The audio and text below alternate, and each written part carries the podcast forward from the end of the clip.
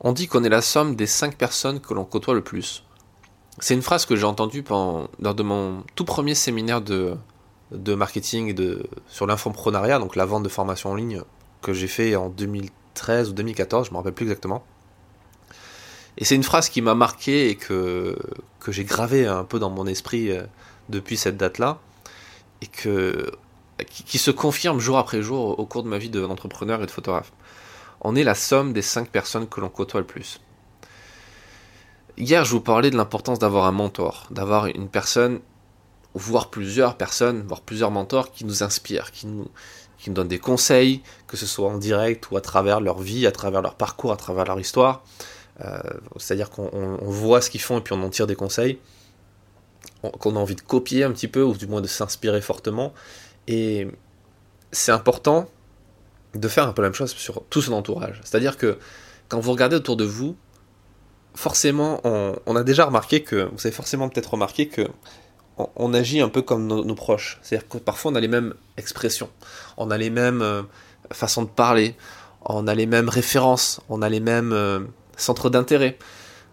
Et on va forcément se rapprocher des gens qui nous ressemblent et avec qui on se sent bien. Mais malheureusement, parfois, on est un peu bloqué et on se retrouve enfermé dans une sphère, dans un univers dans lequel les gens sont parfois un peu nocifs, ou du moins qui ne vont pas nous pousser vers l'avant. Et souvent, alors ça peut venir du fait qu'on a peur d'aborder des gens qui peuvent nous pousser euh, vers l'avant, et parfois c'est juste une envie de rester dans cet état-là, dans euh, dans ce cercle personnel et professionnel qui, qui nous suffit. Qui, alors après, tout le monde n'est pas censé avoir euh, de l'ambition, et, et, je veux dire, qui suis-je pour dire il faut avoir de l'ambition? Moi, je vous le conseille parce que forcément, c'est ce qui a marché pour moi et ce qui, ce qui m'a ouvert les yeux, ce qui m'a euh, ouvert l'esprit et qui m'a permis de, progresser, de devenir euh, meilleur au final, d'avoir de l'ambition. Maintenant, tout le monde n'a pas forcément envie d'avoir de l'ambition, mais si vous écoutez ce podcast, je pense que c'est le cas. Je pense que vous avez de l'ambition et vous voulez en avoir plus. Et, pour en avoir plus, une des bonnes façons de faire, c'est de s'entourer des personnes qui ont de l'ambition aussi, qui ont, qui ont des projets, qui ont des envies, qui ont, qui ont envie de se battre pour, euh, pour atteindre leur, leur objectif, réaliser leurs rêves. Et, et c'est important d'avoir ce cercle de gens parce que même si on peut aimer la solitude, moi le premier j'adore la solitude, j'aime être seul, j'aime passer du temps seul et de et, sans voir euh, des gens euh, pendant plusieurs jours, euh, plusieurs, plusieurs semaines parfois. Et, mais au final, on a besoin des autres, on a besoin des gens. Même si on les côtoie pas tous les jours, on a besoin qu'ils soient dans notre entourage, on a besoin de, de savoir qu'ils sont là et de pouvoir converser de temps en temps avec eux, d'avoir leur avis, d'avoir leur feedback. Et il faut que ces gens-là, ils nous poussent vers le haut et non pas qu'ils nous tirent vers le bas il faut pas qu'il soit nocif, il faut pas qu'il nous rende malheureux. Et de la même façon qu'il ne faut pas qu'il nous rende malheureux dans notre vie personnelle, il ne faut pas qu'il nous rende inefficaces dans notre vie professionnelle. Et il faut être capable de renoncer aux relations et aux personnes toxiques, à ces gens qui euh, n'arrivent pas à, qui ont des problèmes déjà avec eux-mêmes, avec leur pro, avec leur, leur boulot, avec leur vision du monde, avec euh, voilà, avec leur vision de la vie, et qui en plus du coup vont polluer celle des autres parce que ben, ils parlent beaucoup d'eux, euh, ils se sentent exister à travers euh, euh, ce, moment où ils vont parler de leurs problèmes, et, ça il faut éviter. Et au contraire, il faut se rapprocher de gens qui sont inspirants, qui sont innovants, qui sont motivants, qui vont, qui vont apporter des idées, qui vont être force de proposition, qui vont vouloir changer le monde. Ces gens-là, il faut se rapprocher d'eux. Et on a besoin de ces gens pour réussir.